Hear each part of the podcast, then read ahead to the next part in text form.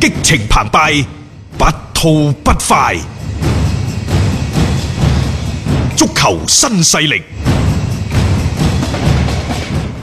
係啦，咁啊截止到二月二十一號二十四點，全省累計報告新冠肺炎確診病例一千三百三十九例。二十一號當日全省新增確診病例六例，為廣州市四例、深圳市、肇慶市各一例。新增出院五十六例，兩例為危重型病例治愈出院，四例為重型病例治愈出院，其他為普通型或者係輕型治愈嘅出院嚟㗎。好啦，咁啊，繼續翻翻嚟呢，我哋睇翻琴晚嘅賽事，再同大家展望下今晚嘅賽事。我哋進入呢，正式進入呢，就係呢一個比賽日嘅賽事回顧同埋預測嘅節奏嚇。琴、晚誒、呃拜仁慕尼黑喺安聯球 場贏就贏啦，但係贏到三比二。大家有冇諗到兩個回合打都係三比二比分係啊呢？冇錯啦啊，真係即係你估到拜仁可能會入三個波，嗯，但係有幾多人會估到呢隊咁嘅帕德博恩入到德甲嘅副班長啊可以喺安聯球場攻入兩個波呢？佢本賽季兩次喺聯賽對住曼聯，佢一共射入咗四隻波，可能係德甲另外十七隊甲組球隊當中入拜仁嘅球隊 兩啊最多最多嘅嗰隊波嗰個球門啊！係啊，但係即係佢卻係位居聯賽最後一位。啊所以即係有時啲嘢呢，足球比賽啊，實力係基本面，嗯但係有時足球賽事唔係光係憑呢一個嘅實力嘅實力係啊，啊即係你如果你話勁就贏強晒弱㗎啦懸。殊就完全冇得打，咁足球就冇咗魅力㗎啦。講起又講喎，呢隊帕德博恩啊，其實係一隊神隊嚟嘅，各位，係即係佢對住聯賽前幾名嗰啲，佢唔單止對拜仁，佢打呢一個嘅誒、嗯呃多蒙特啦多蒙特係啊，三比三㗎，佢係三比零領前。跟住俾人追翻三比三㗎嘛，嗰場都好經典嘅。然之後呢，對住阿比萊比錫，你聯賽排第二啦嘛，嗯佢半場落後三隻，喂，阿比萊比錫係出咗名，下半場個德甲近乎於無敵嘅。 係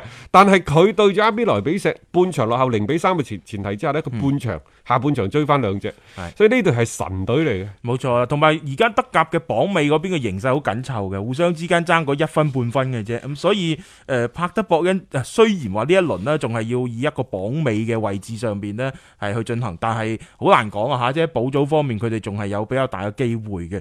咁而反觀呢邊嘅拜仁呢，老實講誒、呃即係不在狀態，即係成班波喺踢起上嚟咧，大家係誒好唔順暢嘅嗰一隻嚟嘅。係你會睇到呢場嘅比賽點解會踢到呃最終都只係一個險勝嘅一個局面呢？誒、呃亦都同佢哋嘅特別喺前鋒線上面嗰幾位球員嘅整體狀態唔係咁好啦，係好有關係。其實咧，呢啲所謂強隊打弱隊啊，亦都好講究呢，就係、你嗰個所謂嘅強隊、嗯落場踢波嗰班人嘅心態。係係啊，有時足球賽事唔係話你積分啊多對手幾多，唔係話你攞咗幾多個冠軍，你就可以即係贏硬呢一場賽事嘅。琴日從拜仁呢一場賽事嗰度睇太清楚啦。嗯你個心態就算強如拜仁都好，你擺得唔正嘅話，你真係好容易呢陰溝裏翻船嘅。所以即係我都係覺得。即係睇完呢呢場賽事嘅比分之後，我最深刻嘅感受呢，就係米老廿年前講嗰句，嗯有有廿年啦嚇，有啦，態度決定一切，啊真係㗎真係嘅。去到幾時都啱用呢句説話，做乜嘢都啱用。你琴日就睇到啦，你點樣散漫，點樣輕敵，就會導致最後嘅結果啦嚇。帕德博恩琴係逼到拜仁慕尼黑啊，逼到八十七分鐘，嗯，拜仁先至係將最後嘅比分鎖到三比二嘅咋。係啊，咁啊，利雲道夫斯基啦，真係呢一位嘅射手波蘭神鋒啊，好好嘅狀態。佢啦，同埋今年拉素嘅嗰個恩莫比利啦，啊，可以話係鬥到咧叮當碼頭嘅，啊喺度爭呢一個歐洲佢嘅廿金靴三輪賽事嗯廿二十五五個個入波波，，講德甲啊就咁，單喺德甲裏邊，誒呃佢呢個大家橫橫向對比下呢，譬如話誒、呃 C 朗嗯，C 朗係廿九場賽事各項賽事嗯廿四隻，美斯係廿七場賽事十九隻，嗯，佢係廿三場係。 廿五隻。好犀利啊！嚇即係呢種嘅效率係誒極高嘅。咁而且佢嘅嗰種狀態咧，唔單止喺聯賽喎，歐戰嗰邊同樣都係保持得哦，唔佢錯啱啱我哋淨係聯賽啫喎。係啊，如果講加埋德國杯，加埋呢一個歐冠，嗯佢係三十二場波，三十八個入球。嗯我哋啱啱講嘅 C 朗係廿九場波，廿四個波係，美斯係廿七場波，十九個波，即係係佢嘅入球數字係美斯嘅一倍。係啊，啊，咁啊，而且大家都打到個賽事都嚇、啊都有翻咁上下噶啦，你可以睇到嗰種嘅效率咯。而且誒、呃再入多兩隻，佢又達到四十加咁嘅水平，係連續五個賽季可以做到嘅。咁呢啲前鋒係相當之犀利啦。即係而家成個德甲，一個夏蘭特，一個利雲道夫斯基嚇、啊都成為咗大家即係關注嘅一個焦點啦。誒、反正拜仁就係咁噶啦，你唔好理佢嗰個走勢係點樣樣，但係最終三分到袋呢，佢又 keep 住啦喺聯賽嗰邊嘅一個領先嘅優勢。因為似乎你你真係即係其他球隊想去挑戰佢呢，一時三刻都好難做到但係。有人歡喜有人愁喎。嗯，如果話琴日利雲道夫斯基繼續去刷新自己嘅一啲入波記錄嘅話，咁啊，琴日有兩個人攞出嚟俾人抽秤嘅，係一個係紐亞，係啊大雄你都講咗啦啊吓，啊即係呢個係有住呢一個前鋒夢想嘅。 啊守門員嚟嘅我我一直都唔係好欣賞得嚟。好啦，呢個擺埋一邊算啦，贏咗波嗯嗯。但係有災難性表現嘅係邊個啊？係古天樂。基本上交波俾佢就失。哇！即係睇到呢度呢，我自己覺得即係有啲心痛佢。嗯實際上呢，即係佢兩年前離開利物浦之後，就開始咗自己顛沛流離嘅係，足球生活。即係佢唔係佢唔係唔想踢得好，但係硬係喺巴塞，啊喺拜仁，嗯你有冇發現佢都有個特點？經驗於開始，平淡於係啊，呢一個中後期。冇錯啦。佢喺巴塞又高開低走，喺拜仁慕尼黑又高開低走。嗯到底係咩原因呢？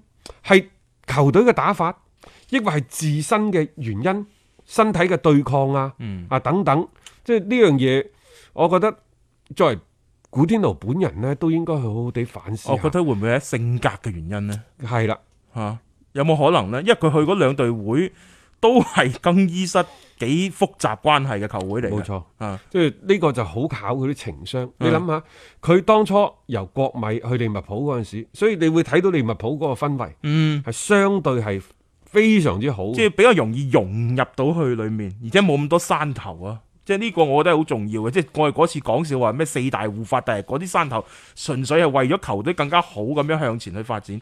但係拜仁啊好，誒、呢、個巴塞又好啦，佢哋嘅更衣室裏邊嗰啲山頭咧，哇係嗰種權力掌控嘅一種標誌嚟嘅。你想去融入去裡面呢，你就要放低自己嘅一啲身段，或者自己嘅一啲性格上面，要更加去迎合嗰班大佬，似乎做得唔係咁好喺呢方面。所以再加上佢自己嘅競技狀態呢，喺最近嘅比賽當中係有一個下滑啦，會令到佢比較尷尬嘅一個表現。係嗯，好啦，咁啊呢個係琴晚啲賽事同大家呢就復盤到呢度吓。嗯有時有啲強弱比較即係懸殊啲賽事呢，總之係大家都要小心啲。係啊，包括琴晚進行嘅嗰啲咩西乙嘅賽事，嗯有興趣啲朋友，你哋大家可以去復復盤噶。卡迪斯嗰啲本身西乙排名第一嗰啲球隊，其實最近兩輪都古靈精怪嘅，大家可以去睇睇嚇。冇錯冇錯啊嚇！我哋只能夠將説話呢 就暫時講到呢度。 OK，嗯啊誒、今晚嘅賽事呢，大家要留意一頭一尾，嗯因為誒、呃、聯賽英超聯賽啊，排名第二到第五嘅球隊、嗯就捉對廝殺，好睇啊！第四對第五，嗯八點半開波，車路士打熱刺，啊，然之後嗯第三打第二一打第二，嗯李斯特城點半嗰、個一點半就對曼城，係啊都會非常之好睇，嗯啊，好吸引球迷關注嘅一啲賽特事嚟。別係呢，即係曼城出咗事之後啦，會令到其實呢個區間嘅球隊嘅較量啦，係更加火爆嘅。但係曼城嗰場，我哋一陣間再講啦。我覺得有啲此消彼長。嗯，對於早場嘅車路士打熱刺呢，我一睇到呢個對碰，我就笑 啦。我哎呀，難兄難弟， 咁啱撞上嘛。係啊，真係 嗯噶。因為一隊嘅車路士呢，誒、最進入二月份之後有啲車前到後，嗯，不知所謂唔知點踢嘅。嚇。啊，然之後嗰隊熱刺呢，傷完一件又一件，傷完一件又佢係一件唔。好彩嘅。又係即係啲球員喺場上踢到呢，有啲懵下懵下，嗯所以即係我哋喺即係直播出街嗰陣時，好多球迷喺啲視頻平台嗰度喺度互動，話即係點睇啊車路士對熱刺。我同大家講呢場賽事係好難睇嘅，啊 真係水唔好話水兵對對對水手，難兄亦都唔係巔峰鬥狂龍，係真係難兄鬥難弟。冇錯，即係今晚呢場賽事打出勝平負嘅比分啊，都係非常之正常嘅。冇錯啊！而且大家都需要呢啲嘅分數。嗱，車路士已經四場聯賽未贏過噶啦。咁而呢邊嘅熱刺大家亦都知道啦，又要分心啊歐戰咁兩邊啊冇前鋒咁但係今晚係有一個前提。啊，就係車路士呢，其實佢係唔識打啲前列嘅球隊嘅。今佢年都弱係賽能力唔錯，啊係但係呢個賽季林柏特帶住呢隊車路士對住聯賽前列啲球隊呢，基本上係俾人見一次俾人打一次。嗯係嗱，呢個係車路士喺打到目前為止佢嘅特點。嗯，而熱刺呢，熱刺可能你唔幫對手對攻。你收翻嚟，可能喺前邊更加之可以發揮到盧卡斯摩拉啲、反上去嘅嗰個能力，未知㗎。嗯係嗱，有關呢場賽事嘅勝負嘅玄機，又或者係呢一個前瞻呢，我哋留翻到去六點半之後，係再同大家呢作一個進一步嘅解局嚇。